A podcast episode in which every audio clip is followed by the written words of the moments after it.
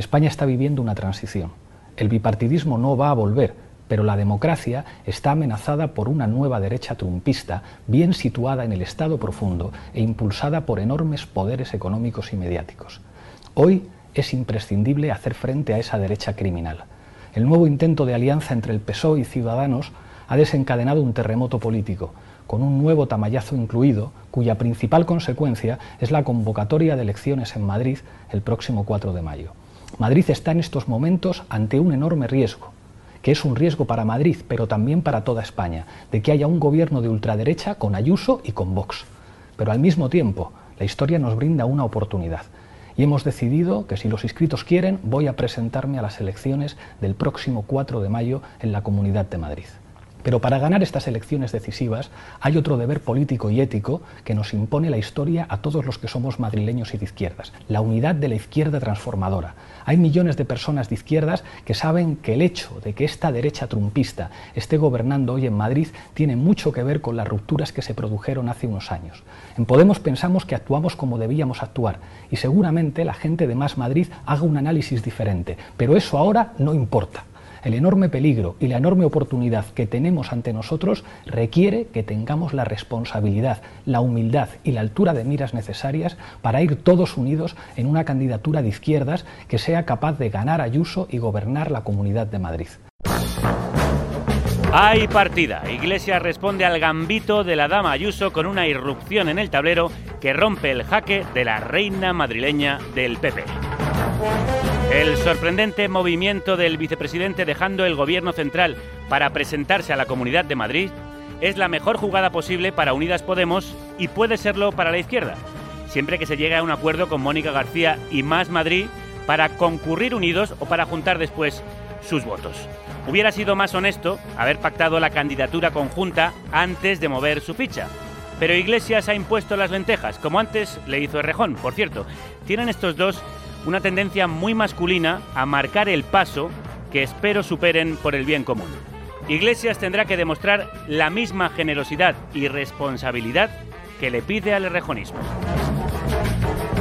Su jugada es maestra en muchos sentidos. Es lo más inteligente que podía hacer para salvar a Unidas Podemos en Madrid y por ende en España. Se procura la salida que buscaba de la política nacional, reduciendo además tensión en el gobierno y le permite ceder el testigo como candidata presidencial a la gran esperanza de la izquierda, Yolanda Díaz. Las encuestas dejaban a su partido sin representación en las elecciones madrileñas, lo que hubiera sido un mazazo para su liderazgo y para el futuro de su formación. Pero de esta forma puede resucitarla, resucitarse y resucitar las opciones de plantarle cara al trampismo de Ayuso con Vox. Iglesias es un buen candidato contra la derecha y la ultraderecha porque polariza y divide el voto reaccionario, quitándole al PP para dárselo a Vox.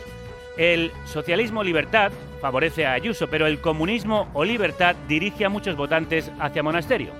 Además, el odio que despierta en el conservadurismo le hace media campaña gratis a los morados. El todos contra Iglesias le da cuota de pantalla y moviliza a la izquierda a su favor. Como en Cataluña se produjo el efecto Illa, en Madrid se puede producir un efecto Iglesias. Eso sí, tendrá que justificar que su marcha del gobierno en plena crisis no es una irresponsabilidad. Todo pintaba a favor del bifachito que se había quitado a Ciudadanos por la derecha y enfrente tenía a una izquierda desmoralizada y dividida en tres con un PSOE resignado y un Podemos tocado y casi hundido. Sin embargo, ahora puede encontrarse con solo dos partidos de izquierda, uno para el voto moderado y otro para el voto más combativo frente al trampismo, o aunque vayan desunidos, que junten después sus votos. Mónica García ha aceptado el guante que le ha lanzado el vicepresidente, pero ahora ese guante debe adaptarse a su mano, porque se lo ha ganado siendo la mejor de la oposición. El gol de Iglesias en el último minuto nos lleva a la prórroga y es un balón de oxígeno y de ilusión si saben jugarlo. Ayer no había partido, Hoy hasta se puede ganar. El tablero madrileño determina el tablero nacional. Casado tiene la peor posición. Si gana Ayuso, ella se lleva a los laureles y a él le arrastra hacia la extrema derecha. Y si Ayuso pierde, el liderazgo de Casado se debilitará aún más. Por esa razón, Sánchez no parece muy interesado en plantearle batalla a la trumpita. Al sanchismo parece que le conviene el ayusismo porque centra al PSOE y descentra al PP. A Unidas Podemos y a Más Madrid le sitúa como una verdadera oposición a la ultraderecha y les da un motivo para unirse, como ya digo, antes o después de las elecciones. Así que no hay mal que por bien no venga. El jaque de Ayuso puede convertirse en un movimiento imprudente gracias a la respuesta de Iglesias. Todo depende de que el pablismo y el errejonismo hagan las paces. Sin eso el votante lo entenderá como el enésimo juego de cromos de la izquierda, esa izquierda siempre dividida. Pero lo que antes parecía impensable, ahora no lo es tanto.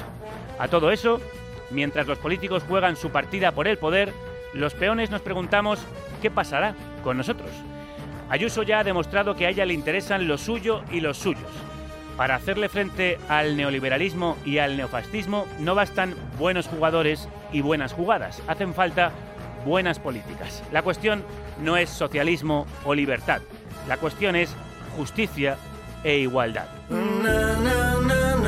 Y como la cosa va de Madrid, vamos con el madrileño, el nuevo disco de Zetangana que tiene joyas como esta con Kiko Veneno, Los Tontos, donde mandan a paseo a esa mala gente que trata a la buena gente como si fuera tonta. Y no, no, hasta aquí hemos llegado. Tú te has creído que por ser yo bueno puedes ir pisando por donde friego. Crees que eres el sitio donde estoy cayendo. Pero con la misma que has venido te puedes ir yendo. Porque te advierto que me cansa. Que hasta los tontos tenemos tope. Y esta vez voy a acertar aunque sea de rebote. Porque te he perdonado. Pero hasta los tontos tenemos tope.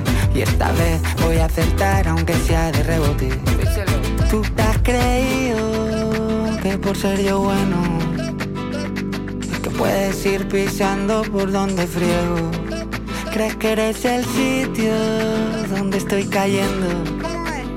Pero con la misma que has venido te puedes ir yendo. Porque te advierto que me he cansado. Que hasta los tontos tenemos tope. Y esta vez voy a acertar aunque sea de rebote. Porque te he perdonado. Pero hasta los tontos tenemos tope. Y esta vez voy a acertar aunque sea de rebote. No te escucho, ua, ua, ua. Hablas mucho, a ver si te callas ya. Cuando quieras baja a verme, ya verás la que te espera. Con culebras y serpientes, Voy a meterte en la nevera. Cuando quieras baja a verme, ya verás la que te espera.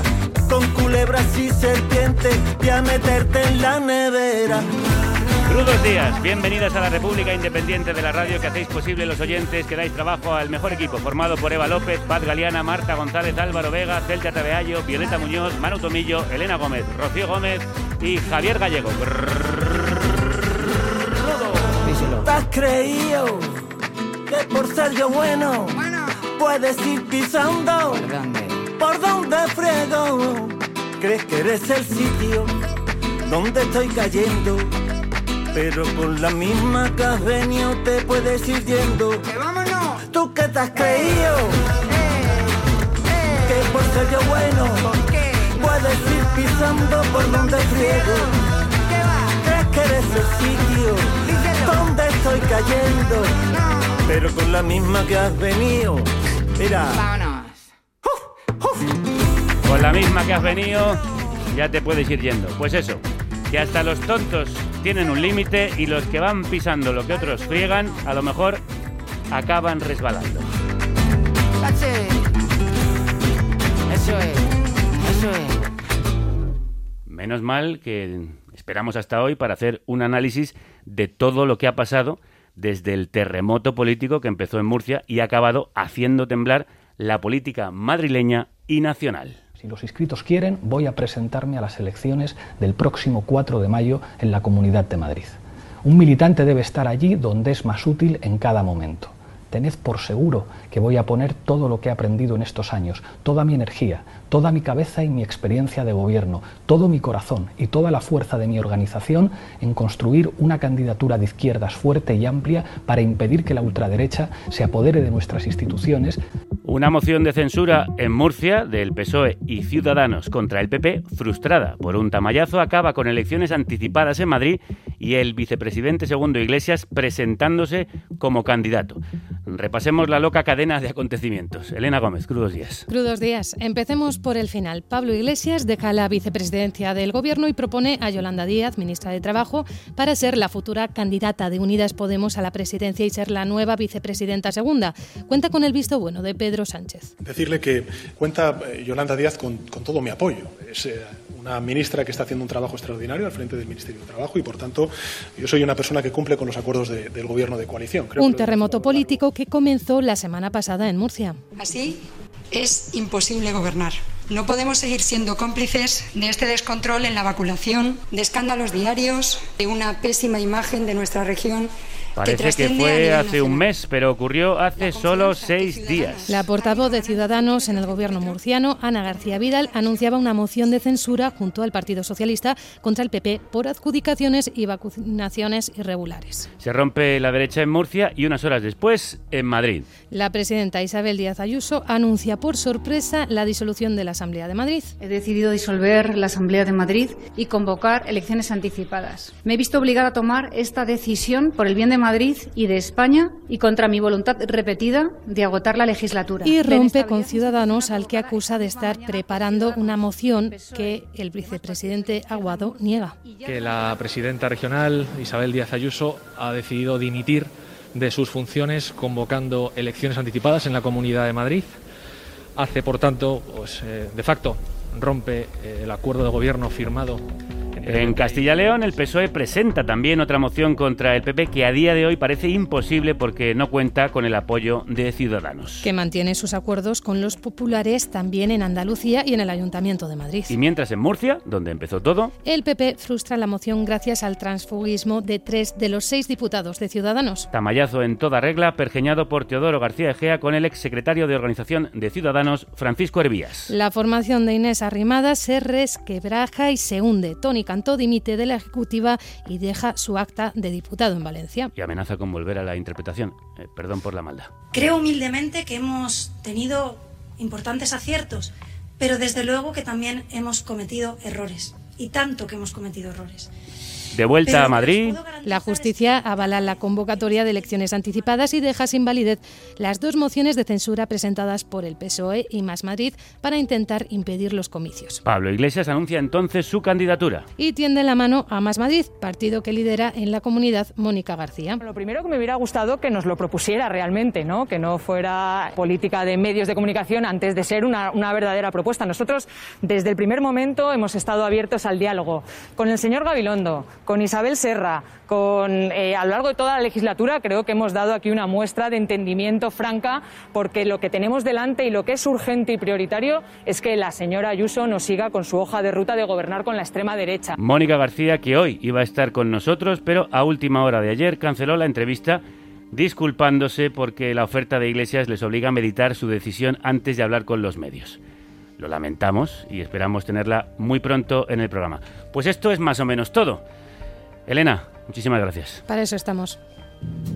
Y para ver cómo una moción de censura en Murcia acaba con Iglesias en Madrid, Yolanda Díaz como posible próxima candidata de Unidas Podemos al gobierno, Ciudadanos en descomposición, cantó fuera de la política, por lo menos de momento, y la derecha partida y extremada, nos acompañan el director de nuestro medio asociado, el diario.es, Ignacio Escolar, crudos días.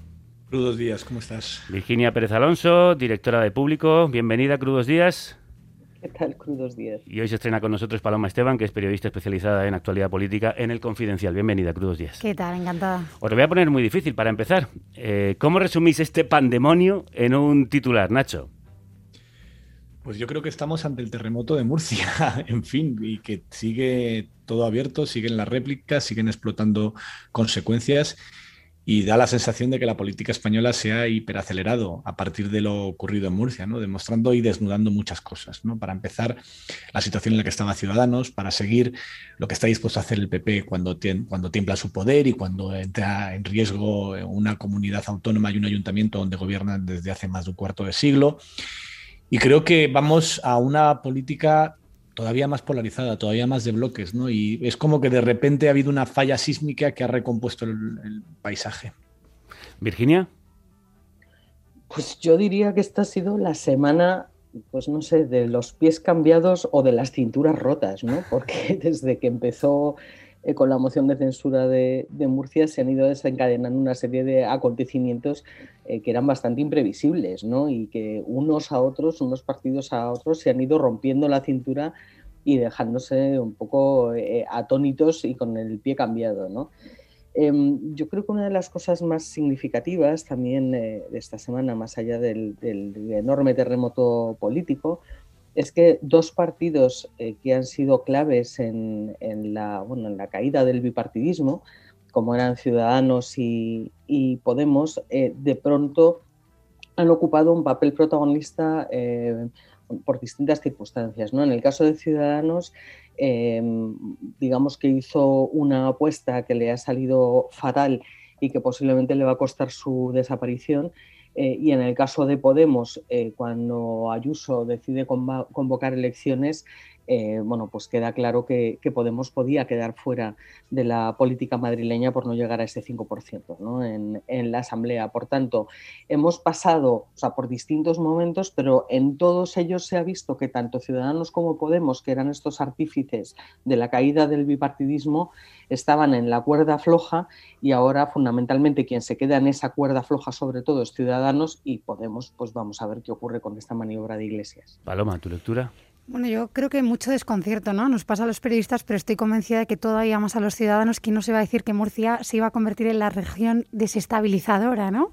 Lo ha cambiado todo, lo ha puesto patas arriba y lo que sí que auguro, además de, de como apuntaba Escolar, también mucha polarización, muchos bloques, eh, mucho centralismo, porque fíjate que yo creo que a partir de ahora el escenario político se va a volcar todavía más en Madrid si cabe, ¿no? A pesar de todas las críticas que se hacen de ese excesivo centralismo, pues vamos a prepararnos porque yo creo que ahora ya la política nacional no se va a mover tanto en el Congreso de los Diputados, sino en la Asamblea de Madrid de Vallecas. De hecho, Madrid le quitó foco a Murcia casi inmediatamente. Sí, sí, eh, en realidad Madrid le, roba titulares a casi todo y Murcia tenía su momento de gloria, pero le duró muy poquito. ¿Y mm, cómo valoráis la decisión de Pablo Iglesias de dejar la vicepresidencia para presentarse como candidato? Empiezo por ti ahora, Paloma. Eh, pues yo creo que aquí hay muchos elementos, ¿no? Eh, por un lado, da la sensación, y creo que todos somos conscientes de que hay cosas en el gobierno de coalición, sobre todo lo que le afectaba a Pablo Iglesias, que no terminaban de ir bien dentro del gobierno, y también creo que da un paso en firme para reivindicar a Podemos ante el temor de que pudiera llegar a desaparecer en, la Comunidad de Madrid, en, en el lugar donde lo vio nacer, creo que da un paso al frente. Y, yo creo que desde luego pone de manifiesto que esta lucha va de Iglesias a Ayuso. Mm, Virginia. Bueno, a mí me parece que es una maniobra muy arriesgada, eh, pero también muy valiente. ¿no? Em, yo creo que eh, Pablo Iglesias eh, ha conseguido algo que era impensable hace apenas 10 años. Este año estamos celebrando los 10 años del 15M, ¿no? Y, y bueno, pues lo que ha conseguido este partido en estos años yo creo que nadie lo hubiera imaginado, ¿no? Eh, pero el último paso de ese camino ha sido eh, conseguir formar un gobierno de coalición, el primer gobierno de coalición eh, de la historia, ¿no? Y por tanto era bastante poco previsible que el vicepresidente del gobierno fuera a dar un paso atrás, a retirarse de, esa posición para, bueno, bajarse un poco al barro a intentar desalojar a el que posiblemente sea el primer gobierno de ultraderecha de España, porque pues, eh, por lo que todo apunta a que Ayuso tendría que gobernar con Vox y ya Vox con, eh, sentado en, un gobierno. ¿no? Entonces, bueno, es una maniobra arriesgada. Eh, creo que también para el partido de Podemos es una maniobra necesaria. Podemos está en un momento muy complicado, o sea, en el que le falta, siempre le ha faltado ¿no? la estructura territorial. Em, ahí Yolanda Díaz puede hacer un buen papel. Yolanda en, Galicia, bueno, juntó eh, las izquierdas y, bueno, consiguió nueve escaños con una candidatura interesante. Em, y Podemos empezaba a necesitar esa renovación, ¿no? Y a mí en ese sentido lo que me, resulta, me llama más la atención es la capacidad de Pablo Iglesias de ser consciente de todo eso y de dar los pasos necesarios, ya veremos si para, para reforzar el partido o no, ¿no? Esto lo veremos, pero en cualquier caso me parece una decisión Virginia, valiente. Eh, justo es que, no, por interrumpirte, pero que comentábamos aquí también un poco, eh, por, por, lo que comentabas, yo creo que Yolanda Díaz efectivamente se ha consolidado como una gran figura política, pero precisamente sacar pecho en Galicia, vamos a pensar que las últimas gallegas Podemos se quedó fuera. a mí me sorprendió muchísimo porque al, al final ella es un gran referente allí y dentro de que, sobre todo en la política nacional, insisto, se ha consolidado como una de las grandes figuras, yo creo que tampoco hay que perder de vista esa desaparición. Pasó en Galicia y luego en Euskadi estuvo a punto, ¿no? Ahí Podemos tiene un problema muy, muy grave. Por eso decía que, el que a Podemos uno de los mayores problemas que tiene es esa falta de estructura eh, autonómica, ¿no? O sea, no, no tiene ese, ese modelo. Pero Yolanda, antes de Podemos, o sea, con Nanova, eh, sí que montó esa coalición, que fue una coalición muy interesante y, que la puso, digamos, en, en, el mapa, ¿no? Gallego, que eso fue previo, ¿no? A, a Podemos. Por eso decía, ¿no? Yo creo que Yolanda Díaz sí que tiene esa capacidad de aglutinar eh, izquierdas, ¿vale? O sea, y de aglutinar nuevas voces eh, y de engrasar. ¿Vale? Entonces, bueno, pues veremos a ver si por esa vía se consigue o no, no lo sé. Nacho, ¿crees que esto resucita a Podemos eh, en Madrid y que le quedaba alguna otra opción a Iglesias? Siempre había otra opción. De hecho, barajaron otras opciones. En la información que llevamos en el diario.es, una reconstrucción de cómo ha sido esta decisión dentro de Unidas Podemos, contamos que se estuvieron valorando otras candidaturas y que lo que sí que tenían claro en Unidas Podemos es que no podían seguir con la que tenían, no podían seguir con Isa Serra, que está pendiente de un probable condena eh, por intentar parar un desahucio, eh, que está a caer y pensaron que hacía falta cambiar de candidato y no solo por eso, sino también porque es cierto que el partido estaba en una posición muy difícil, al borde del límite del 5% en el cual se pierden los votos. Y por eso apostaron, pues como hace Iglesias todo, a doble o nada. Toda la carrera política de Pablo Iglesias consiste en lanzar órdagos.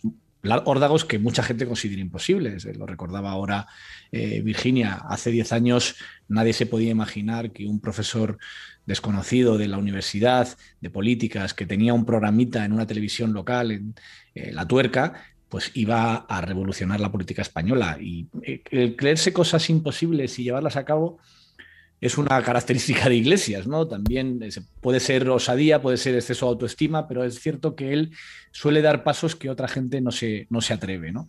También es cierto que esto es un poco el final de su carrera, no pase lo que pase. Yo creo que es muy difícil para la izquierda de la Comunidad de Madrid muy difícil. Basta con ver el histórico de los votos de los últimos 20 años. Es una comunidad muy conservadora, cada vez lo es más.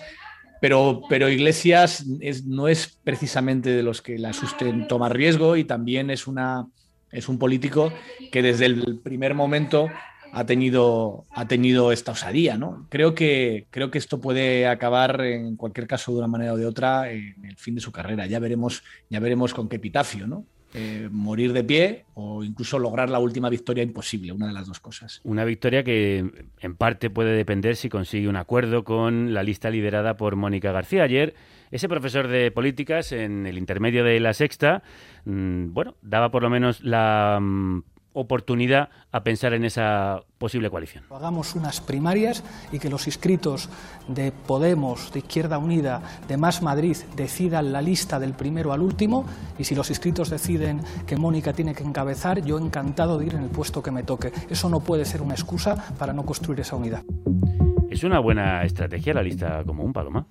Pues yo tengo dudas, porque en los últimos tiempos y en el último ciclo electoral hemos visto muchas cosas eh, que parecía que sumaban y luego no lo hacían tanto. Y además en Madrid, que el sistema electoral es, eh, tan proporcional, es verdad que yo no tengo tan claro que eso que eso sea necesariamente bueno. Es verdad que Podemos tenía un problema y es que al final estaba al borde de quedarse fuera, de ser una fuerza extraparlamentaria, porque si no llegas al 5% del voto, de ahí el golpe de efecto. Y esos votos sí que se pierden. Esos votos se tiran a la basura, ¿eh? porque si no consigues el escaño son votos que se han perdido. Pero yo tengo muchas dudas, cada vez tengo la sensación de que lo que creen muchas veces los políticos que suma, al final resta. Eh, es verdad que lo que no se puede permitir ahora si van eh, en esta tesitura en la que Podemos claramente quiere movilizar a una parte de la izquierda y dejar que Gabilondo haga lo otro para que realmente toda la izquierda madrileña se movilice, no se entendería que Rejón e Iglesias al final no se pusieran de acuerdo, ¿no? Ahora, también creo que la operación de Iglesias es muy arriesgada, no solo por lo que se juega él como político, sino por lo que se juega también la izquierda en Madrid. Yo quiero recordar que Pablo Iglesias eh, mueve mucho amor y mueve mucho odio y creo que esto también es una gran movilización para la derecha. ¿Y cómo ves tú este movimiento y sobre todo además que no lo haya pactado previamente, sino que lo anuncie, como suele hacer a veces eh, Pablo Iglesias, dando lugar a esa política de hechos consumados, Virginia?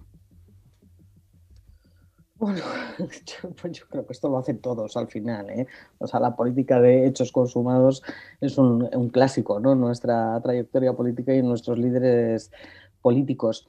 A ver, eh, yo creo que Pablo Iglesias lo que buscaba era un golpe de efecto y lo ha conseguido, ¿no? Y ese golpe de efecto solo lo podía conseguir así. Eh, bueno, yo creo que tiene sentido intentar conseguir esa lista unitaria. Em, es cierto que Pablo Iglesias eh, genera pues tanto amor como odio, pero también es verdad que la propia Ayuso y, y Rocío Monasterio generan eh, también bueno, pues, eh, mucha reacción por parte de la izquierda. ¿no? Es decir, que ahí también se puede producir una movilización, aunque como decía Nacho, em, es muy interesante analizar la, evolución del voto de la izquierda y de la derecha en, Madrid, ¿no? porque cuando veas el histórico, realmente la derecha siempre se moviliza más o moviliza más votos. ¿no? Eh, yo sí que creo que es necesaria esta, esta lista unitaria, sobre todo porque aglutinaría ese voto, digamos, más combativo eh, y dejaría en manos del PSOE el voto más moderado, ¿no? O sea, el, votante del PSOE nunca eh, va a dar su voto a un candidato que parezca al menos eh, trumpista, ¿no? Pero Como puede ser Ayuso. ¿Es posible restañar las heridas entre el rejonismo y el pablismo? es difícil. Yo creo que es muy complicado, es muy complicado. Pero fíjate, yo pienso que aquí no se trata tanto de restañar las heridas, sino que lo que ha querido decir Pablo Iglesias es eh, no hay heridas que valgan eh, cuando hay un riesgo de que gobierne la ultraderecha, ¿no? O sea, pues es lo que está queriendo decir, lo que habrá que ver es si Más Madrid se suma a ese discurso, ¿no? Nacho, ¿tú crees que esta es la mejor opción para el votante de izquierdas, esa lista unitaria? Ya veremos, porque es que hay un problema con eso. Primero, que hay unos votantes de Podemos que evidentemente no tragan con Más Madrid, pero también hay lo contrario, votantes de Más Madrid que no tragan con Podemos y especialmente con Iglesias, que es un candidato muy potente, es un político muy hábil, es un líder que evidentemente ha tenido unos logros difíciles de encontrar en la historia reciente de España, alguien que de la nada se saca un movimiento político así, pero que al mismo tiempo dentro de su dentro de la propia izquierda también polariza, no solamente con la derecha, también dentro de la propia izquierda. Y yo, la verdad, no sé qué va a pasar a estas horas, si finalmente va a haber un acuerdo con Más Madrid o si Más Madrid va a ir solitario, no lo sé. En, esas posibles primarias hay quien dice que, claro, él saldría favorecido porque hay más inscritos en Podemos y en Unidas Podemos que puede haberlo en Más Madrid. ¿Es justa esa oferta que le hace a Mónica García, Nacho? Yo creo que la, relación con Mónica García de, en fin, eh, ten en cuenta que esto venimos de unas, venimos de una situación en la que hay un trabajo previo de, por parte de Más Madrid de los últimos años muy meticuloso. Mónica García es alguien que ha seguido trabajando en su hospital al mismo tiempo que estaba haciendo la mejor oposición a Ayuso. Al mismo tiempo que trabajaba en su hospital, no ha dejado de hacerlo en este tiempo. Y de repente esta idea de llego yo a salvaros, dices, oye, a lo mejor no hace falta. Eh, en Más Madrid esa manera de entrar con algo de testosterona, como ayer verbalizó Mónica García, ha sentado mal. Em, y no es el mejor, la mejor manera de intentar un acuerdo. Los acuerdos se anuncian primero y después se negocian. No digo, ya voy yo y ya apartados el resto. Entonces, esa manera eh, es lo que ha sentado mal en Más Madrid y ya veremos si con esa, con esa primera premisa de, ese enfrentamiento, de primero voy a salvarte y luego después te pido la coalición y no al revés, vamos a hablar primero y luego después negociamos eso, es lo que ha sentado mal y puede dar al traste las negociaciones. Yo creo que ahora mismo está todo abierto y me da la impresión, por la información que tenemos en el diario, que dentro del propio partido, dentro del propio, del propio Más Madrid, hay gente que piensa distinto que por otro lado Nacho siempre pasa, ¿no? Porque yo creo que pasan todos los partidos, pero da la impresión de que los grandes líderes eh, siempre entran un poco como elefante en cacharrería, ¿no? Que, que, que, hacen los grandes anuncios y luego yo lo vamos negociando. Y yo creo que la política ha cambiado mucho, sobre todo en estos dos últimos años, en estos dos, tres últimos años, ha cambiado mucho y ya no vale tanto. Yo creo que ya no tragan, lo estamos viendo, fijaos también en partidos que parecían muy jerarquizados como ciudadanos y ha pasado un poco igual. Se acabó las imposiciones, esto de llegar sin explicar nada, vamos a hacer una moción de censura, ya no funciona. La gente quiere sentirse parte. No ha funcionado por otros motivos, no porque fuesen jerarquizados. porque vamos, la mayor imposición que recibió el pero al final, de Murcia eh, fue la que recibió en 2019 cuando lo obligaron a pactar con Vox y con el PP después de hacer y por una tragar, campaña diciendo que iban a desahuciar ahora, el PP Nacho, Y por tragar, mira dónde estamos ahora. Eh, pues a ah, eso, pues eso voy, es otra, sí, sí. Que al claro. final son las, son las, consecuencias un poco de lo mismo, ¿no? Que yo creo que ya la gente, al final esto estalla. Pasan dos años, pero estalla. La gente pero no, no estoy de acuerdo contigo en que la razón por la cual en Ciudadanos ha habido tres tránsfugas y medio, cuatro, no sabemos ya cuántos, es porque, sí, porque la, la, a medida que va, de repente aparecen los, la posibilidad de voz y aparece un cuarto, es todo impresionante. La verdad es que esta capacidad de, de comprar voluntades en el PP es superlativa. Pero que la razón, no nos engañemos, esto no es por la jerarquía, esto es porque hay quien empuja más y quien presiona más y quien se vende también. Bueno, hablemos precisamente de la derecha. De la derecha en Madrid, el Partido Popular se prepara para unos comicios duros, sobre todo desde la irrupción de mm, Pablo Iglesias. Me preocupa el caos, la revolución, quemar las calles y que los poderes públicos lo instiguen. Me preocupa aquellos que atacan a las fuerzas y cuerpos de seguridad del Estado, polarizan y agreden. Eso es lo que me preocupa, no Vox, claro. No le preocupa Vox. ¿Esto está extremando al Partido Popular que Casado quería llevar hacia el centro? Yo creo que sí.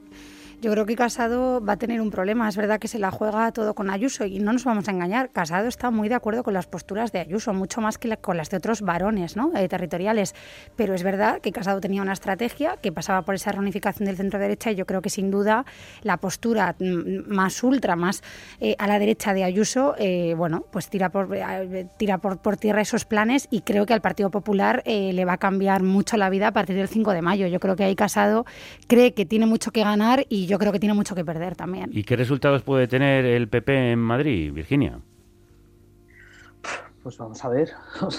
Quiero decir, las encuestas le daban como mm, ganadora, con la ayuda de Vox formaría gobierno, pero no sé si la entrada de Pablo Iglesias y la mmm, reconfiguración de la izquierda puede dar al traste con esas primeras encuestas.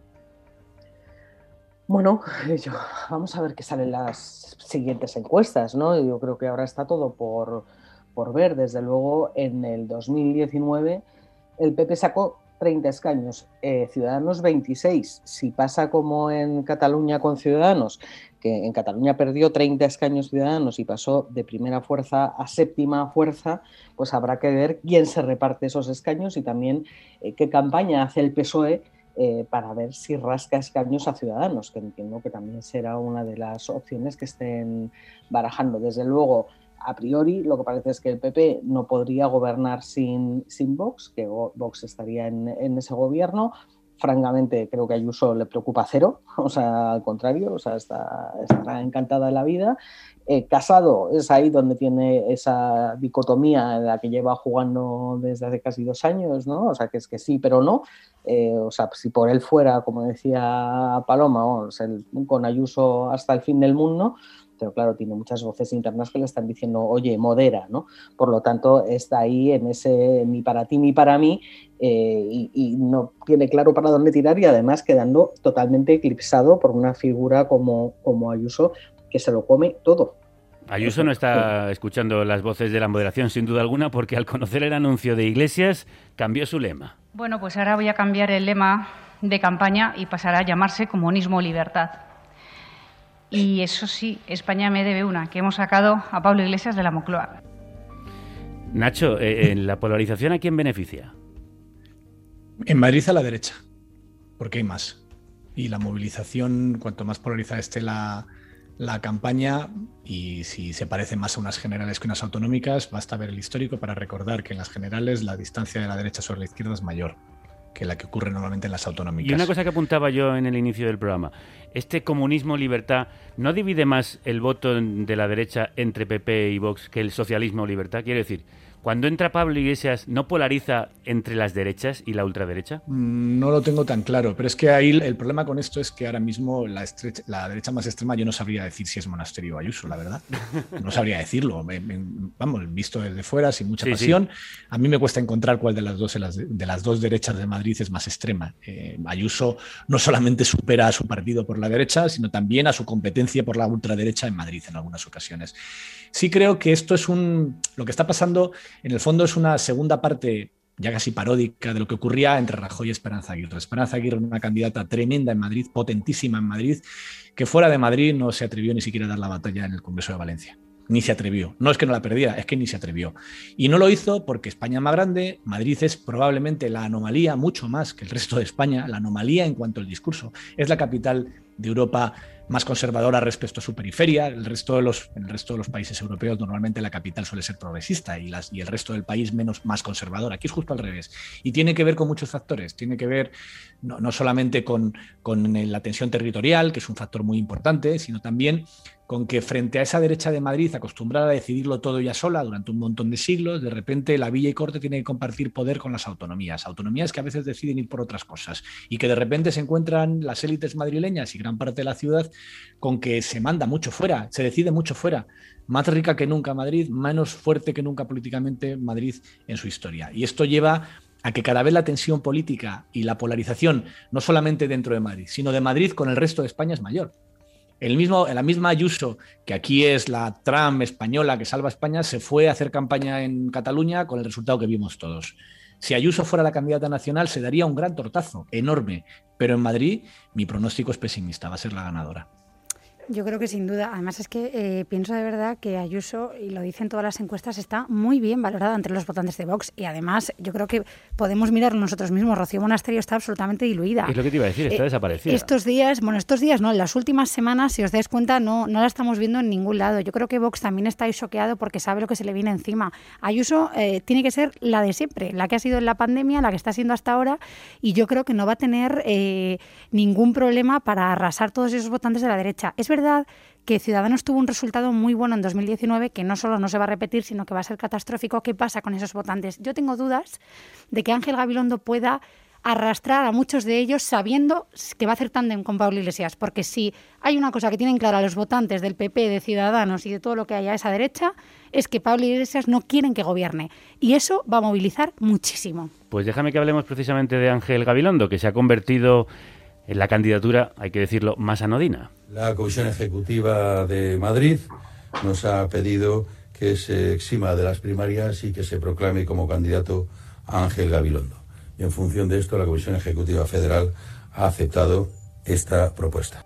El secretario de Organización Socialista, José Luis Ábalos, anunciaba este respaldo a Gabilondo eh, como candidato a la comunidad.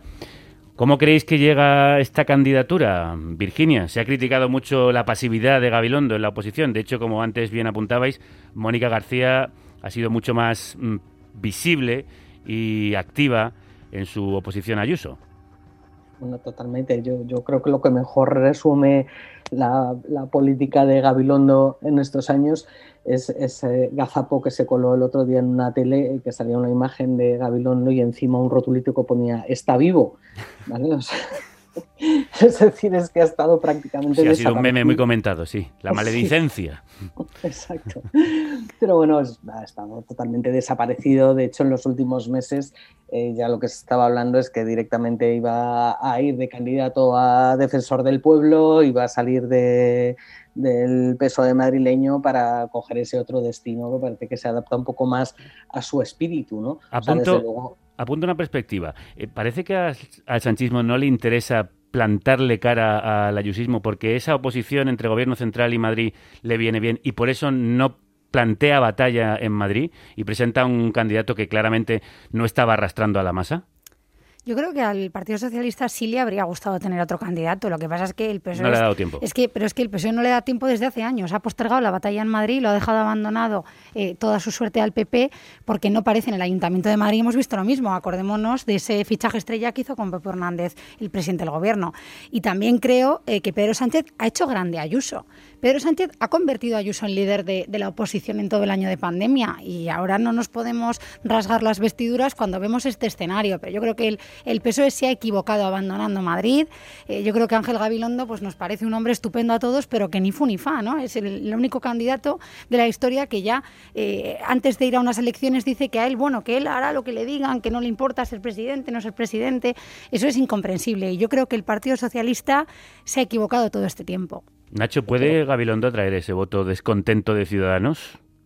Yo creo que hay un voto descontento de Ciudadanos que no, le, no está de acuerdo con llevar el orgullo gay a la Casa de Campo o a Guadalajara, si es posible, y que está a favor eh, y que no está a favor del veto neardental y que no está a favor de un montón de cosas que Vox y Ayuso sí creen. Vox y Ayuso, porque no es probablemente Vox quien está cuestionando la violencia machista, por ejemplo.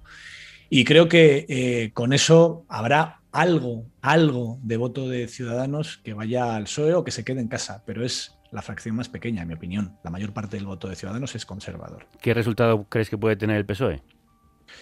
Pues el PSOE va a depender también de qué pase finalmente con las negociaciones entre, entre Más País y Unidas Podemos, si es que fructifican, va a depender, va a depender también de cómo se desarrolle la campaña yo creo que Ángel Gabilondo en un escenario tan polarizado es mejor candidato ahora mismo, porque es lo más diferente de todo lo que va a haber, ¿no? Evidentemente, la, más allá de lo ideológico, que es evidente que se puede entender el PSOE y Unidas Podemos como se ha entendido en el gobierno de España, tanto Gabilondo, Gabilondo es muy distinto, pero no solo de Ayuso, también de Pablo Iglesias, en el sentido de ser pues ese tipo de político aburrido, a veces demasiado aburrido según sus detractores, pero que desde luego no está en la polarización, él no, él no es precisamente el político que más polarice y es alguien que ha estado tradicionalmente bien visto incluso por la derecha. Si a los que seguían los debates en la Asamblea de Madrid, uno de los clásicos de Ayuso era decirle, no, si yo con usted me entendería, pero es que los malísimos que están en la Moncloa porque ni siquiera Ayuso se puede, puede polarizar con Gabilondo. Es imposible polarizar con Gabilondo, muy difícil. de todas formas, fijaos que estamos hablando de Gabilondo como el candidato anodino y demás, pero en las elecciones de 2019 ganó. Soy quien ganó. Sí, No, sí, yo creo que se ha ganado más esa fama a raíz de, de esta legislatura. Eh, se le tenía como un candidato de más peso, pero luego en, el ejercicio de la oposición no ha estado precisamente brillante. Y lo ha encarnado Mónica García, lo hemos visto todos cómo se ha ido convirtiendo en la Asamblea. Es verdad que en un contexto de pandemia, eh, una, una, médica como ella, que además ha seguido ejerciendo, que conoce de primera mano los problemas, no es que se los cuenten ni asesores ni gente por la calle, es que los vive. Y yo creo que por eso ella también ha tenido una oportunidad muy buena de encarnar realmente los destrozos eh, que a su juicio tantas décadas de Partido Popular ha hecho en Madrid. Dejemos Madrid ya y hablemos algo de Murcia, que fue el terremoto que lo empezó todo, porque la moción se debatirá... Tenemos una última noticia ¿Ah, importante. ¿Ah, pues adelante. Acabamos de publicar en el diario.es que Más Madrid irá con candidatura propia a las elecciones. Mónica García, candidata de la formación. Las mujeres sabemos parar a la extrema derecha sin que nadie nos tutele. No podemos sumar a la frivolidad de Ayuso más espectáculo y más testosterona. Pues mira. Hay también un vídeo de Mónica García explicándolo. Esas declaraciones que no nos ha querido dar hoy, esta mañana, que tenía prevista una Creo que estaban cerrando la decisión. Claro, efectivamente, por, eso es. Bueno, esperamos tenerla muy pronto aquí para explicar eso. Y ahora sí, después de este bombazo que nos acaba de adelantar Nacho Escolar, que podéis encontrar en el diario.es, vamos con esa moción de censura ya fallida, pero que se debatirá mañana y pasado mañana en Murcia. Tendremos que decidir entre corrupción o dignidad. Una dignidad que para algunos diputados sí tiene un precio y este es de 76.000 euros brutos anuales y un chofer en la puerta de su casa. Ana Martínez Vidal, la candidata de Ciudadanos a sustituir a López Miras, decía que la votación se iba a realizar a pesar de que va a fracasar por el transfugismo de tres diputados de la formación naranja que se han integrado en el gobierno del popular Fernando López Miras. Pendientes también estamos de que algún representante de Vox se abstenga. ¿Qué va a pasar con esta moción, Paloma? Pues nada, va, a fracasar. Yo creo que ya no hay, es que no hay ninguna oportunidad. Mira que hemos intentado ver si va a haber giros de guion, porque es verdad que Vox está muy dividido en esa región y amenazaba con cambiar su voto, pero es que los números no salen ya. Esa moción fracasa. Yo creo que los tres tránsfugas de Ciudadanos le han garantizado a Fernando López Miras, al, al, líder del PP en la región, continuar y ya no hay por dónde verlo. Y lo que sí es importante es eh, hasta qué punto esto arrastra a una descomposición definitiva o no del partido de Inés Esa es la verdadera clave ahora. ¿Y por qué este movimiento de Arrimadas? Bueno, este movimiento de arrimadas eh, es que se ha explicado muy mal, se ha explicado muy mal. Eh, la situación en Murcia era insostenible desde hacía mucho tiempo, pero es que no es que no lo subieran los electores, es que no lo sabían ni en el propio partido, ¿no? Por eso digo que a veces esas jerarquías sí que han importado, porque ni han servido para trasladar el mensaje a la formación, es lo que digo. La gente se levantó un día en Murcia diciendo, anda, moción de censura van a gobernar por el con el PSOE, pero ¿por qué? No lo entendieron. Y yo creo que las cosas se han explicado muy mal y que esto se puede llevar por delante al partido, claro. Sí, ayer se reunió la ejecutiva y al término de la misma, Arrimadas compareció ante la prensa, pero sin opción a preguntas. Pero de todos los errores que hemos cometido, les reconozco que personalmente el que más lamento es que no hayamos sabido transmitir a los españoles la situación tan grave que se producía en Murcia y no hayamos trasladado el porqué con la suficiente claridad de esta moción que estaba justificada por la corrupción. Este es el principio del fin de Ciudadanos. ¿Tiene alguna posibilidad de recuperarse, Virginia? Yo creo que tiene muy pocas. O sea, y yo el movimiento de, Murcia, eh, en un principio lo interpreté, no sé si erróneamente, ¿eh? pero, pero yo sí que lo interpreté como, como, bueno, como si estuvieran agarrando a una tabla que podría ser de salvación, ¿no? O sea, es decir, si les salía bien esa, esa moción, eh, Ciudadanos podía haber revivido, ¿no? Pero desde luego con todo lo que ha pasado es todo lo contrario, ¿no? Y no solo todo lo contrario, sino que además la encuesta que publicó este domingo La Verdad de Murcia publicaba un, sondeo y según este sondeo PP y Vox arrasarían en, Murcia en unas elecciones. O sea, no solo, bueno, arrasarían, sino que es que el PP sacaría dos escaños más de los que ya tiene y Vox eh, duplicaría los escaños que tiene, ¿no? O sea, por lo tanto, o sea, eso abocaría a Ciudadanos a la desaparición. Ciudadanos ya está, bueno, en Cataluña ya lo hemos visto, o sea, está muerto, eh, pasó de ser la primera fuerza a ser la séptima, perdió 30 eh, escaños y yo creo que es el, el, nuevo UPyD de la política española, ¿no? O sea, está abocado prácticamente a la, a la desaparición, ¿no? Nacho, eh, para. Sí, perdona, Virginia, no sé si tenías. No, no, no, no, perdón, había terminado. Sí. pues Nacho, para terminar, ¿qué consecuencias tiene esto para Ciudadanos y sus alianzas en todo el Estado? Bueno, en Andalucía o en el Ayuntamiento de Madrid, por ejemplo. A ver, hay sitios, muchos sitios donde no se pueden convocar elecciones anticipadas. Es imposible, los ayuntamientos. Y hay un montón de ayuntamientos importantes en España de Santander a Madrid, que dependen de los votos de ciudadanos que ahora mismo están muy cabreados, muy cabreados por lo que es a todas luces una traición por ocho sitios distintos, porque nunca se planteó, nunca se planteó Aguado, sí lo hizo el PSOE, pero nunca se planteó Aguado pactar con el PSOE, con Más Madrid y con Podemos una moción de censura porque sabían perfectamente que a diferencia de lo que ocurría en Murcia, donde Murcia Ciudadanos se presentó con el mensaje de la regeneración y de tumbar al gobierno de 25 años del Partido Popular, en Madrid se presentaron muy claramente y de manera muy nítida en el bloque de la derecha. Pero yo creo que en Andalucía eh, no va a haber cambios, es evidente, en Castilla y León son muy dudosos, pero ya veremos en algunos ayuntamientos importantes, ya veremos. Sí creo que Ciudadanos está tocado de muerte y en un proceso muy acelerado, como todo es en política últimamente, porque los procesos de, de, auge y caída de los imperios en la política española son muchísimo más rápidos ahora que en los tiempos de la UCD y el CDS. Pero estamos ante una nueva UCD, ante un nuevo CDS, ante un nueva UPyD. Eh, más rápido, más fuerte y ya veremos con qué consecuencias. ¿Hay un hueco para una candidatura de centro a medio plazo en España? La habrá otra vez, seguramente, porque estas cosas nacen y mueren y vuelven a nacer, porque existe un votante que no traga con una situación tan polarizada como la que pretenden, como la que pretende Isabel Díaz Ayuso y Vox, pero que tampoco están por la revolución, no nos engañemos. Es gente también, gente de orden eh, liberal, pero que no tolera ni la corrupción ni el medioevo, por ponerlo un poco en, en, dos, en dos definiciones. En resumen. En resumen, ¿no? Entre socialismo y libertad. Entre socialismo y libertad, entre medioevo y libertad habrá habrá y comunismo habrá un punto medio. hay un punto habrá un punto medio ahí que no sé, gente habrá, ¿no? No sé si muchísima, pero gente habrá. Entonces, pues no descartemos que dentro de dos años estemos hablando de la operación Borja Semper o que dentro con Edu Madina, y esto es una especulación, no es información, ¿no? Pero por, por hablar de procesos que en la política española se ha demostrado que son muy rápidos. Quien se crea que después de un movimiento de sartenazos y vaivenes volveremos al bipartidismo otra vez, pues no, yo creo que no va a pasar.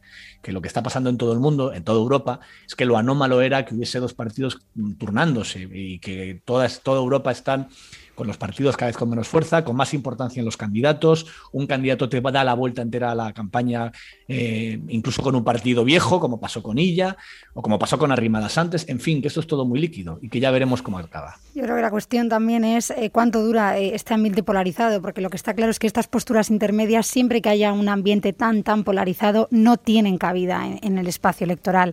Ciudadanos, bueno, se la juega en Madrid, se la juega en Madrid, se la juega yo creo que en el medio plazo corto plazo, en los próximos meses se la juega, si todos sus grandes cuadros acaban o no en el Partido Popular. Y, yo sí creo que esta ya es la última oportunidad, es decir, ya está, Arrimadas ya está entre la supervivencia o la desaparición. Paloma Esteban, El Confidencial, Virginia Pérez Alonso, Diario Público y Nacho Escolar, El Diario.es. Muchísimas gracias a los tres. Gracias, a vosotros. Me voy corriendo que tengo el periódico arriba. Sí, sí, imagínate. Hoy es un día complicado. Cuando Carne Cruda empezó hace más de una década, era un programa diario de una hora en la radio pública. Después nos echaron de allí y de la privada. Estoy rapeando en el fan club el 97 y posiblemente tú llevarás Y nos lo montamos contigo por nuestra cuenta. Empezamos dos personas con un programa a la semana. Después tres personas y dos programas semanales. Y con mucho esfuerzo y tu ayuda logramos llegar a tres emisiones. Entonces llegó la pandemia. Y decidimos hacer un esfuerzo. Emitir cinco días a la semana. Durante toda la cuarentena. Nos pedisteis que volviéramos a hacerlo. Y ahora, gracias a ti, volvemos a tener el programa que nos quitaron. Carne cruda a diario. Y un equipo de ocho personas. Y casi 30 colaboradores. El más grande que nunca hemos tenido. Porque tú lo has pedido. Porque tú lo has querido. Porque tú lo haces posible. Del juego de cromos pasamos al juego de tronos, que también tiene lo suyo. La República Independiente de la Radio presenta. Yo sé bien que estoy afuera. nada. Un serial muy real sobre una familia disfuncional. ¿Por qué no te callas? Buenas noches. Con Felipe en el papel del preparado. Permitidme que me dirija a vosotros. Y Juan Carlos. El de los huevos largos. Como emérito y campechano. En el, en el, lo siento, mi sufrimiento. Hago siempre lo que quiero. Me he equivocado y. Y mi palabra es la ley. La ley es igual para todos trono ni reina. La familia, siempre la familia. Hombres y mujeres. A Ignacio Urdangarín Liares, por un delito continuo de malversación. ¡Vaya, viva el rey, viva el orden y la ley! En el capítulo de hoy... No volverá a ocurrir. Uy, cuidado que te voy. 26, 27, 28... Dígame. Papá, soy yo. Un momento. 29 y 30. Ya, ¿qué quieres, hijo? ¿Estabas haciendo abdominales? ¿A tu edad? ¿Qué dices? Estaba moviendo maletines llenos de billetes. Tengo que hacer hueco porque me llegan otros esta semana. Ah, eso es más normal. Me habías asustado. Como le dijiste a un periodista hacías dos horas de gimnasia diaria. Bueno, hijo, tú ya sabes a qué me refiero cuando yo hablo de gimnasia. Me refiero a gimnasia rítmica. Papá, que soy tu hijo. Por eso te lo cuento. Hay confianza. Bueno, ¿qué? ¿Cuándo vienes? Bueno, papá, dame unos años antes de exiliarme ahí contigo por lo menos que la niña sea mayor de edad. No es eso. Te he cogido cita para el jueves. ¿Para qué? Para lo de la vacuna. Papá, yo no puedo vacunarme. Sí, hombre, sí. Es muy sencillo. Solo hay que remangarse el brazo. Hasta un borbón puede hacerlo. Papá, que yo no puedo. Pero si pudo hasta tu hermana, que le cuesta comer sola. Precisamente de eso quería hablarte. Menuda se ha liado con la vacunación de las hermanas. Ha tenido efectos secundarios. Ya me advirtieron, pero yo les dije que total, peor, no se iban a quedar. No es eso. Las pusieron verdes. Como el increíble Hulk, lo que les faltaba. Mira que les dije que no se pusieran la China, que esas siempre son de imitación y al final lo barato sale caro. No, se filtró a la prensa y las pusieron verdes criticándolas por no esperar su turno. Pero si ya les tocaba. Ahora se está vacunando a grupos de riesgo y la monarquía está en riesgo de extinción. Bueno, con todos los vacunados creo que hemos alcanzado la inmunidad de rebaño. Aparte que lo pone en la Constitución, la monarquía es inviolable e inmunizable. Claro, y menos mal que aún quedan españoles de bien, que nos han defendido Dicen que lo pagaron las infantas de su propio bolsillo. Como si tuviéramos bolsillos. sí, bueno, lo peor fue que las hermanas escribieron un comunicado. Con lápices de colores, imagino. No sé, yo la última vez que vi a una firmaba con el dedo. Yo he firmado acuerdos más de una vez con el undécimo dedo. Papá. Ah, hijo, qué poco campechano eres. Bueno, Cristina diría que no le consta y le echó la culpa al marido, que para eso está. Pues no, dijeron, se nos ofreció y accedimos. Pero eso es buenísimo. Lo mismo me pasó con la comisión del AVE a la Meca. O con la corona. Debería ser el nuevo lema del escudo de los Borbones. Sí, y poneron las monedas. Felipe VI, rey de España, porque se nos ofreció y accedimos. Es casi mejor que el lo siento mucho, me he equivocado, no volverá a ocurrir. Sí, lo malo es que tuve que decir que ni yo ni las niñas nos habíamos vacunado y que vosotros no sois familia real sois familia del rey. Ya, no nos reímos de vosotros, sino con vosotros. bueno, lo bueno es que hay un núcleo duro de irreductibles a los que le entra todo. Y también la clase política que nos ayuda. Ah, nos respalda. No, monta unos escándalos enormes cada semana y la gente se olvida de los nuestros. Esa es mi España, muy forofos y poca memoria. Ahora están con lo de los transfugas. Que no me he fugado, estoy en el exilio. No, tú no, unos de Murcia que se han cambiado de chaqueta. Bueno, como debe ser, la ropa hay que crearla. Pues hay gente que le parece raro. Es que no es cambiar de chaqueta, es ponerte otra y dejarte también la que estaba, pues por lo que pudiera pasar. Lo sé, papá. Yo juré de alta franjo y al movimiento. Y los rojeras te acusan de cambiar de chaqueta. Pues no.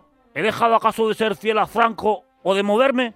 Hasta con caderas de titanio sigo rumbeando. Como si en España no se pudiera ser franquista y demócrata a la vez. ¿Eso es? Constitucionalista se llama ahora. Pero bueno, en todas las familias cuecen aguas. Mira los ingleses. Esos cuecen agua para echarle el té. ¿No te has enterado lo de Meghan y Harry? Ahora dicen que en la familia real son racistas. ¿Racistas? Los reyes no somos racistas. Claro que no. Para nosotros, los vasallos son todos igual de insignificantes. No nos importa su color de piel. Es más, tengo ya aquí unas mulatitas esperando para demostrarlo. Te dejo que voy a poner una pica en Flandes.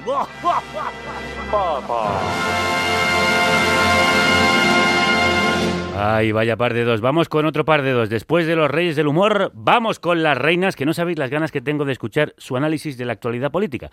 Después de la tertulia en serio, vamos con la tertulia súper en serio, o sea... Isa Calderón y Lucía Litmaer presentan Deforme Semanal, el informativo formativo del feminismo combativo.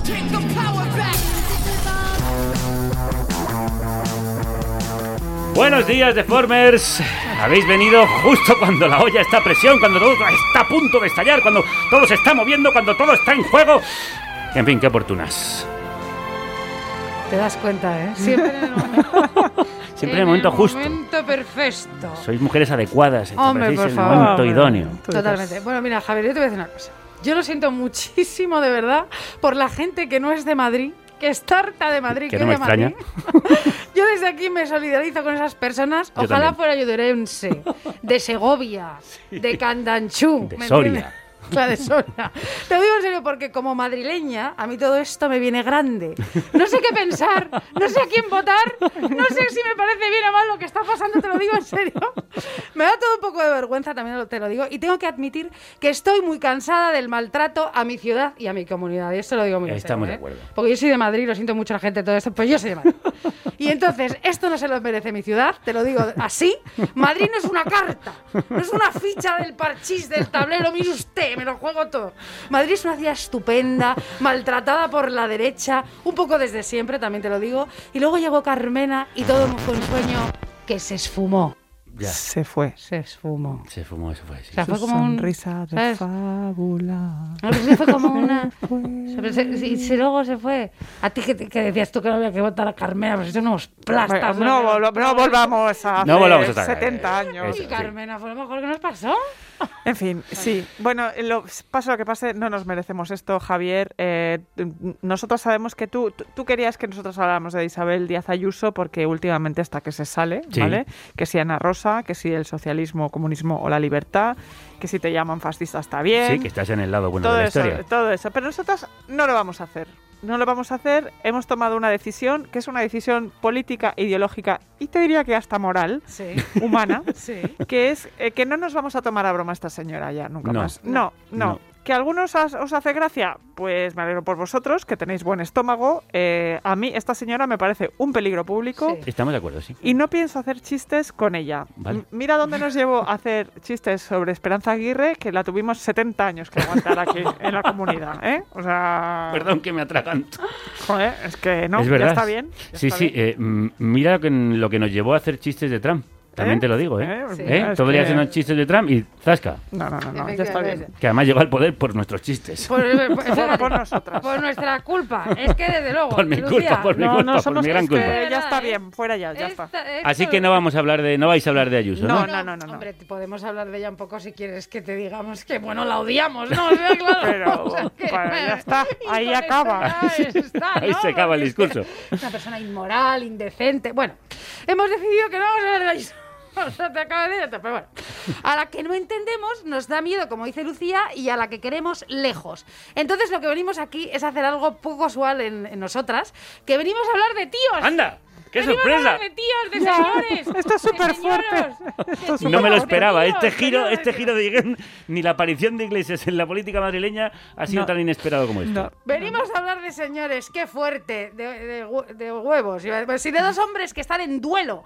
De Juan Pablo Iglesias, de Jesús Salvador de los cielos, según él. Y del niño ratoncito que últimamente, en mi opinión, está fantástico. Francamente, Lucía, lo siento, es así. De Rejón, me gusta Rejón. Pero antes de hablar de todo esto, y como nosotras no somos estrategas, ni tenemos ni idea de lo que está bien o mal, o qué es mejor para la izquierda en Madrid, si hay algo que es una buenísima noticia, es que Yolanda Díaz puede ser vicepresidenta y esperamos que candidata a futura presidenta de Podemos y de España y del mundo entero. Nos estamos viniendo muy arriba. Bueno, eso sería Sí, increíble. eso Yo me la sería imagino ahí en los balcones, rollo Evita, con esa pi- pinta presidenciable que tiene, Porque de hacerlo todo bien. Sí. Se maquilla. Ella lo hace todo bien, ella lo hace todo bien. Por fin una mujer gallega en el poder que no sea de derechas, ahí moviendo los brazos.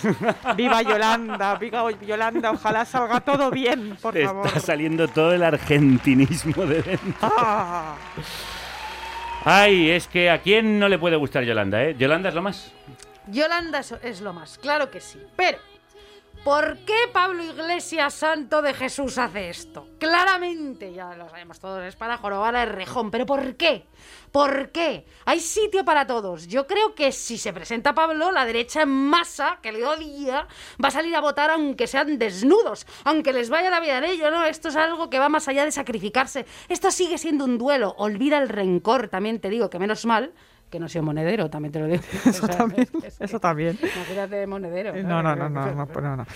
Pero yo, mira, yo lo siento, porque yo por mucho que lo intento, lo de centrarme en que esto no son hechos reales, eh, perdón, que estos son hechos reales, como Podemos se ha pasado 5 o 7 años contándonoslo todo en clave de pelis y de series, Sí. Que si ahora somos Juego de Tronos, Sí. que si ahora somos Calesi, Sí.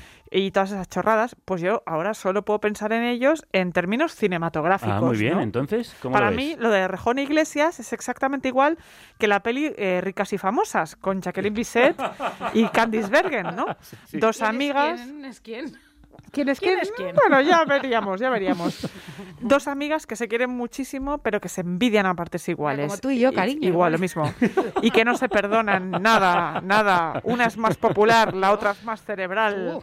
Y al final se joden sin parar la una a la otra. Oye, muy buena comparación, Lucía. ¿Verdad que sí? Sí, señora. Gracias. Pero ojo, vamos a ver. La vida es larguísima y la meta está muy lejos, ¿vale? Lucía habla de ricas y famosas, pero yo podría hablar de showgirls. Siempre hay alguien más joven detrás de ti en la escalera, ¿vale? O de Eva al desnudo. Ojo que viene Eva Harrington y te levanta el puesto y el estatus en un abrir y cerrar de ojos. Vamos a ver, Pablo, si el karma existe o si la justicia divina, a ti esto no te va a venir bien y la vida te castigará. Y un día. te despertarás y Errejón será presidente de este país con mayoría absoluta, con sus gafitas de ratoncito y gobernará vestido como va, de socialdemócrata y gobernará años y años y años. Y entonces, ¿qué harás tú? Jodido como el quinto Beatle que nunca fue rico y famoso, no, sino que fue pobre y rencoroso y olvidado. Ten cuidado con lo que haces, la vida es un boomerang y tienes muchas papeletas para que te salga todo mal. Y entonces, ¿qué pasará? Que nos gobernará, nos hablará, nos gobernará la extrema derecha y se acabará lo bueno aquí. ¿Sabes? Claro, hay que tener mucho cuidado, mucho cuidado, porque sobre todo, Pablo, lo que no entendemos es que tú ya habías ganado. Tú ya habías peleado por la vicepresidencia. Mira que tuvimos que ir a elecciones dos veces por ti, ¿eh? Yo eso no lo olvido, Sí, por sí, tu vicepresidencia. Y ahora te quieres ir a la comunidad. ¿Solo por el rejón? Sí. Tú tienes ya que soltar esta relación tóxica en la que estás metido, que seguro que le miras el Instagram todo el día. tienes que dejar ir, o sea, dejar ir. Déjalo que ir, déjalo ir, Pablo, Pablo, déjalo ir. Tienes que aceptar que el otro tenga algo. Libera. Libera, no puedes estar en todo. No puedes. Pablo, controlarlo todo. No puedes ser vicepresidente y candidato No, es que no puedes. solo para que el otro no tenga nada. Claro, es que- Yo te entiendo, ¿eh? Yo me siento muy representada. El rencor es un motor de vida muy fuerte, pero tú tienes que dejar ir a ese ex, de verdad. No te conduce a ningún sitio bueno. Yo te lo digo de verdad, con el corazón en la mano. Suéltalo. Tú supera, supera y suelta. Me está doliendo como detrás de las orejillas que ya no sé si son las mascarillas, Ay, la risa que me está entrando o los cascos que llevo puestos. Bueno, yo creo que estos dos tienen cuentas falsas para espiarse mutuamente. Fíjate Bueno, lo que te por digo. Supuesto, hijo mío. Vamos a ver. Por otro lado, una buena noticia es que Ciudadanos se desintegra. no, se acabó. ¿Cómo? Ya, ya, lo que pasa que es que eso igual hace que Vox aparezca más fuerte. Bueno, por eso, por, por, eh, por eso Errejón estaba allí, ¿no? Y claro, Pablo ha sido a tocarnos un poco los cojones. Bueno, Bueno, bien. vamos así. Ciudadanos disuelve. se desintegra, Sí, sí. sí. Está dejando de existir y eso, ¿qué quieres que te diga? Me alegra mucho. Ya. Bueno, también está Gabilondo. Ahora que lo pienso para todos estos. Y Gabilondo. ¿no? Efectivamente. Un señor que Parece- ni funibar, duerme, está bien. Bueno, pero ¿y Mónica García? ¿Eh? ¿Eh? Y Mónica García, el putadón que le acaba de hacer Pablo. Pues yo soy también muy de Mónica García. Ella, claro, tiene que fingir y decir que bienvenide, pero sabemos bien que no es bienvenide. bienvenide, bienvenide. No es bienvenide. Bueno, y Mónica es bastante guay. Y ella estaba siendo un poco la prota y el rejón hablando en todas partes y ahora llega este, joder. ¿Queréis dejar a Mónica, que es médica anestesista, su protagonismo de una vez? Que es que no podéis dejar de hablar ni un minuto de vuestra vida y todo el día haciendo TikToks y programas y twerkis y tuercas y storas y stories y directos y Twitch y touch y truch y tic. Basta. ¿No? Basta ya, basta, Basta ya. ya. Es que además, mira, Isa tiene razón. Todo se resume un poco en queréis callaros ya, tíos. O sea, dejadlas hablar. Tenéis razón. Cállate ya, Javier. Déjame hablar, déjame hablar. Es que no paras, Javier, de verdad te lo digo, en serio, es que te lo digo. Pero es que yo tengo que despedir. Se acaba el No programa. tienes vergüenza, Eh, no, Javier, te lo digo en serio. eres un Que impresentable. no, es, que- es que Javier, de verdad que se acaba, la, que, que se acaba Pero el si programa. esto nunca se acaba. Yo entiendo Pero- la radio y todo el día estás tú hablando en carne cruda ya, ¿vale? De Pero, verdad. pero vamos a ver, si vosotros tenéis vuestro programa cada vez más largo, que parecéis dos loros. Dos loros, perdona, loras. Ala, te dejamos aquí con tu perorata. ¿De qué nos hablarás? ¿De cómo haces la carbonara? Ah, claro, sí, Seguro sí. que te, haces, te vas a hacer un Twitch, ¿verdad? Es lo único que te Eso falta, mismo, Javier, eso un mismo. Twitch. Hala, buenas Hala, tardes. Buenas tardes. Buenas tardes. Vamos a dejar ya de hacer el tonto. Como dicen Aurora and David Treyers en este Stop Falling Around. Que se cumple un año desde que se anunció su despedida como banda y su último concierto en Madrid y una semana después comenzó el confinamiento.